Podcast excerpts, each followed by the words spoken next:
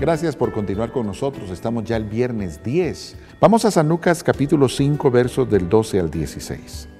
Mientras Jesús se encontraba en un pueblo, se presentó un leproso, el cual viendo a Jesús cayó rostro en tierra y le suplicaba, Señor, si quieres puedes sanarme. Extendió la mano y le tocó diciendo, lo quiero, queda sano.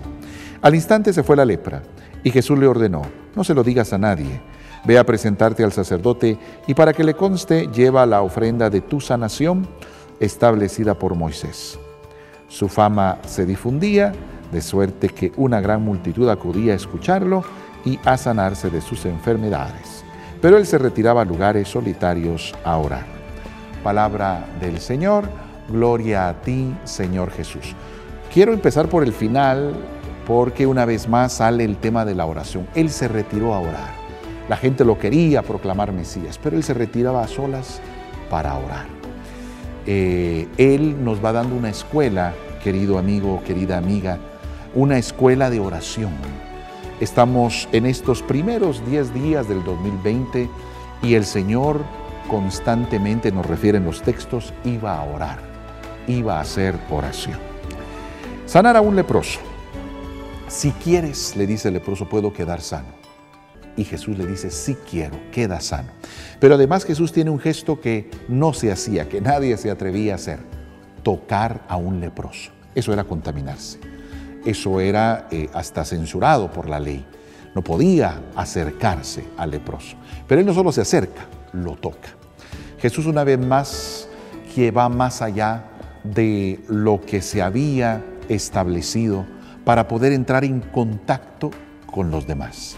El Papa Francisco tiene esa famosísima frase, iglesia en salida, que recordemos en los EPAF, aquí en nuestra querida arquidiócesis de Santiago de Guatemala, deben continuar en esa misma dinámica de iglesia en salida. Prefiero una iglesia que se accidente afuera y no que se enferme encerrada ahí adentro, dijo el Papa. Así que ese salir y entrar en contacto con la gente. Ahí, ahí encontramos otra frase famosa del Papa Francisco, pastor con olor a oveja, ¿sí? Entonces quiere decir que se roza con la oveja, que está participando con la oveja, que está allí con el rebaño, no lo mira de lejos, sino está en salida con el rebaño.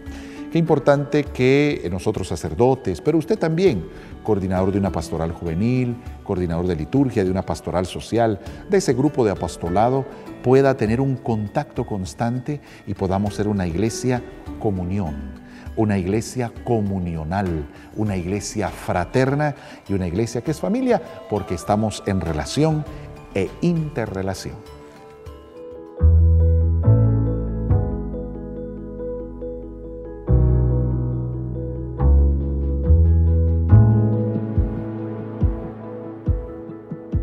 Televisión Arquidiocesana.